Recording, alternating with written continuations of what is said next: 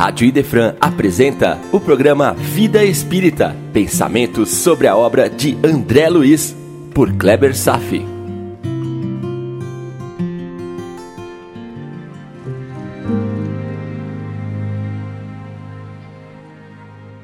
Olá, amigos, tudo bem? Nesse capítulo veremos a importância do saber ouvir, de criar uma couraça de tranquilidade espiritual diante de acontecimentos desagradáveis que nos chegam aos ouvidos. Este capítulo mereceria um debate mais amplo que esses singelos apontamentos que eu vou fazer. Então, eu vou demandar um certo esforço para tecer cuidadosamente um conceito que, na verdade, serve praticamente a todos nós. Vamos em frente?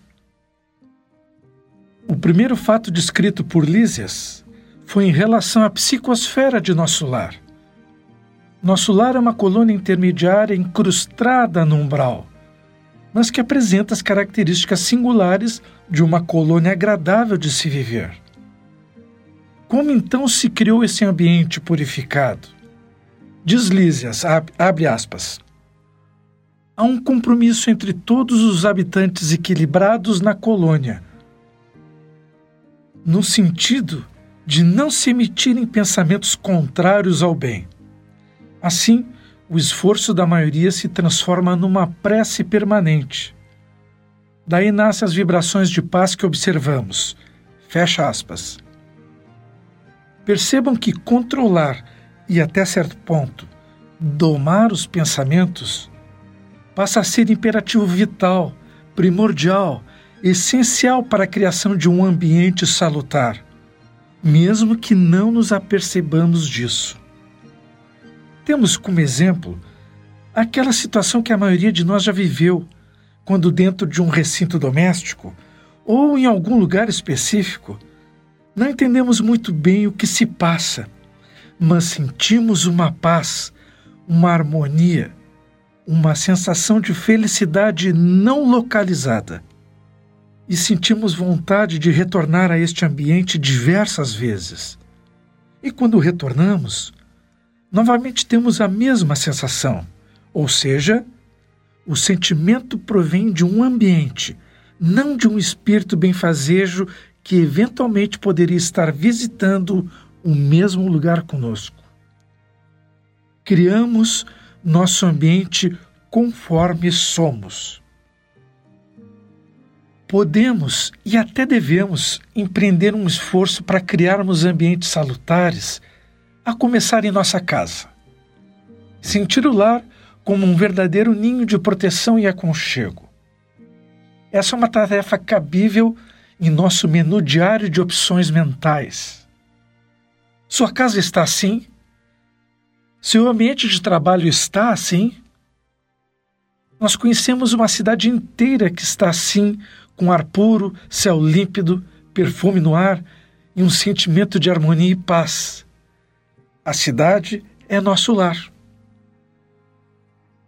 O segundo aspecto que vou desenvolver agora é um verdadeiro convite à meditação perante nossa postura de vida normalmente viciada. Pode ser considerado um verdadeiro esforço para tratar esse assunto. E o tema foi levantado por Lísias, Logo em seguida, a manifestação de André Luiz, quando, diante de um aparelho de rádio, indagou se poderiam ouvir notícias da crosta. Vamos devagar aqui. Se pudéssemos enxergar os fluidos que nós, a maioria dos habitantes da crosta, emitimos de nossas mentes, veríamos uma neblina escurecida, um miasma nocivo, misturando-se a outra massa de vibrações mentais advindas do umbral. Essas massas se deslocam como nuvens e às vezes se concentram mais em algumas regiões onde se concentram maior número de mentes despreparadas. Se pudéssemos ver a egrégora pestilenta que se concentra em hospícios, presídios, prostíbulos, regiões de tráfico e drogadição, em casas noturnas, zonas de guerra, etc. Talvez nos assustaríamos com tal visão perturbadora. E ainda ocorre uma variação da intensidade desses miasmas conforme a cidade e também conforme a época. Isso me fez lembrar de um personagem do livro Nas Fronteiras da Loucura, de Divaldo Pereira Franco, pelo espírito Manuel Filomeno de Miranda. Há uma passagem em que um espírito obsessor está conversando com um dirigente de um trabalho mediúnico numa sociedade espírita. No diálogo, o espírito comunica que ele estará chegando em breve, no momento do ano mais propício para exercer suas ações destrutivas, entre nós, claro. Numa época em que as sombras de nosso ambiente mental atingem o clímax de perturbação produzido por todos nós, encarnados e desencarnados. Sombras que, sem o recrudescimento esperado nesta época, criaria muito maior dificuldade para a aproximação de suas vítimas. E o orientador perguntou: Mas que época é essa, meu irmão? E ele respondeu: Ora, meu amigo, o carnaval. Época que a carne nada vale, como vocês podem reparar juntando as iniciais de cada palavra, forma carnaval. As fantasias de palhaço, arlequim, dentre outras, são materializações das imagens de espíritos deformados que, nesta época, convivem muito mais próximos de nós.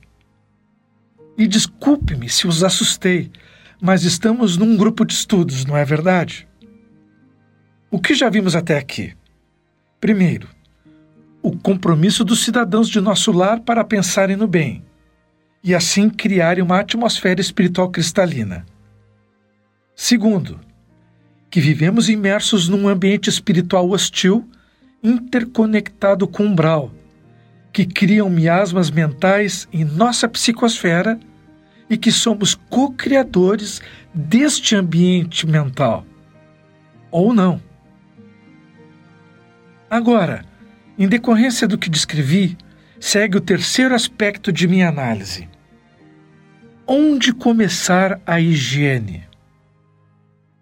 Em nossa casa, a partir da prática do amor entre todos que convivem sob o mesmo teto. O carinho, a camaradagem, procurando vez por outra desenvolver temas dignos, evitando quando possível a maledicência, ou alimentar assuntos inúteis, estéreis, alimentar a discórdia, desenvolvendo hábitos salutares como a prática da prece, do evangelho no lar, da expressão de amor entre todos, pensar em Deus, em Jesus. São práticas cujas consequências pudéssemos enxergar. Veríamos uma redoma magnética azulada ao redor deste lar repleto de amor e também de inspiração que vem do alto em forma de luz. Ainda são poucos os lares assim na Terra. Lares que motivam a saúde e espantam as doenças. Lares que deveriam ser estimulados por todas as religiões, mas que não acontece por falta justamente a justificativa racional para determinar tais ações. Pegaram sentido? Agora, o quarto aspecto que levanto, que foi descrito por Lísias, ao qual reproduzo aqui. Diz ele, abre aspas, a hipertrofia do sentimento é mal comum de todos nós. Somos por lá velhos prisioneiros da condição exclusivista. Em família, isolamos-nos frequentemente no cadinho do sangue e esquecemos o resto das obrigações.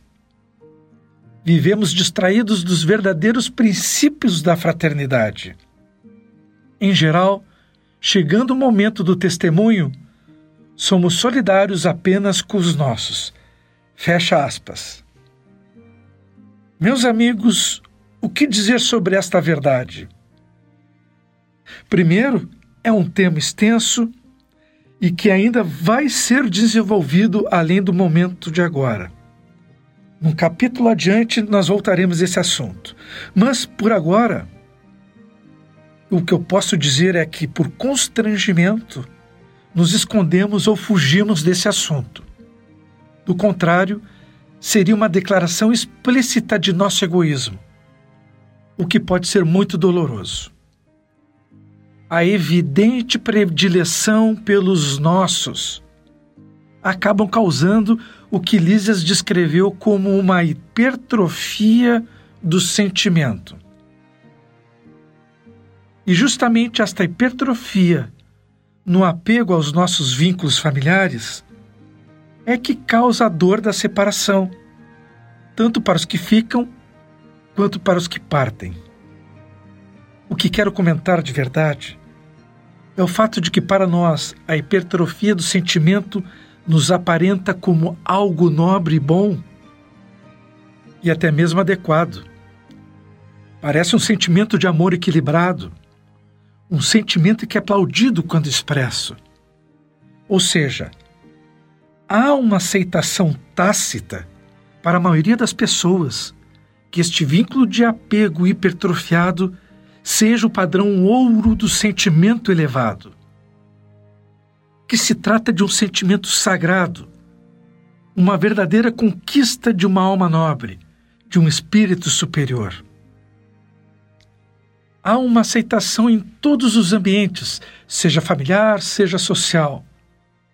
Não chega nem a receber alguma menção crítica e, eventualmente, se trata de um comportamento passional que está tão enraizado em nossa cultura que, mesmo para nós que estamos ouvindo essas digressões e compreendendo o princípio moral, essas explicações de Lísias podem soar uma blasfêmia e não tiro a razão. Mas a mesma dor passional pela perda de um ente querido também é normalmente sentido quando se morre por um estranho, por exemplo. Sim ou não? Não, não nos desesperamos, nem rasgamos o coração quando morre um estranho, que na mais profunda e espiritual verdade continua sendo o mesmo irmão em Deus que seu ente querido que partiu.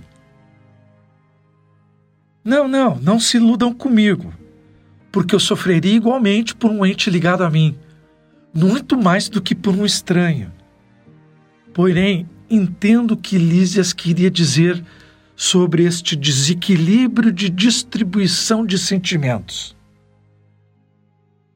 ou quando a mãe de André Luiz não assumiu a postura de saudades desenfreadas pelo seu filho, porque também nutria sentimentos por outros espíritos sob os seus cuidados. Eu confesso que para mim ainda soa como algo distante. É então que percebo o quanto sou pequeno e egoísta, mas encara a consciência de que o amor a todos por igual será destino de todos os candidatos de Deus a seres angélicos. Difícil desenvolver este sentimento de fraternidade? Minha nossa, dificílimo.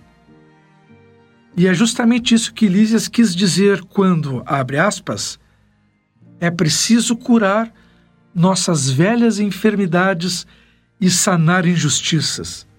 Fecha aspas. Parece uma incoerência, parece um contrassenso. Lembre-se de que Deus proporcionou aos animais reflexos natos que se manifestam nos instintos, como ferramentas para sobrevivência e funciona perfeitamente bem, até a eclosão da racionalidade em nosso nível. Agora, o homem tem suas funções racionais para elaborar e resolver problemas, obtendo de Deus o livre-arbítrio para tomar decisões. Mas ainda, eventualmente, nossos instintos ainda falam alto. E precisamos abrir mão deles para evoluirmos. Em futuro distante, será herança nossa a intuição, este sexto sentido que será nossa ferramenta para tomada de decisões. Nesse sentido, a razão nos ajudará até chegar o dia em que a mesma razão nos atrapalhará, até nos desvincularmos dela. Mas é futuro bastante distante ainda. Ainda vivemos no início da era da razão. E depois da intuição, o que virá? Certamente uma nova ferramenta espiritual que ainda dorme latente dentro de nós. Da mesma forma que a razão dorme latente nos animais. Da mesma forma que o instinto dorme latente nos vegetais. Da mesma forma que a sensibilidade dorme latente nos minerais. Nós vamos retornar a este tema dos vínculos familiares exagerados, por assim dizer, um pouco mais adiante quando lermos o capítulo 28 do nosso lar. Está distante ainda. E hoje, resumindo, primeiro, a nossa mente cria a nossa psicosfera ao redor, em nossa casa, em nossa comunidade. Segundo, vivemos submersos em um ambiente etéreo ainda hostil. Terceiro, poderemos iniciar a prática de criar ambientes salutares ao nosso redor a partir do esforço em emitir bons pensamentos. E quarto, apesar dos bons pensamentos, há uma cultura que é considerada adequada, mas que reflete um desequilíbrio do amor fraterno, que é a hipertrofia dos sentimentos em relação aos nossos apegados. É um capítulo complexo e extremamente desafiador Espero que todos possam meditar sobre essas ideias, sem paixão, mas com maturidade, o suficiente para penetrar no entendimento de como pensam os espíritos mais elevados. Continuaremos no próximo programa analisando o capítulo 24, O Impressionante Apelo. Dúvidas e sugestões pelo e-mail programa Vida Espírita, tudo junto arroba gmail.com. Obrigado pela audiência na Rádio Defran e tenham todos uma boa vida.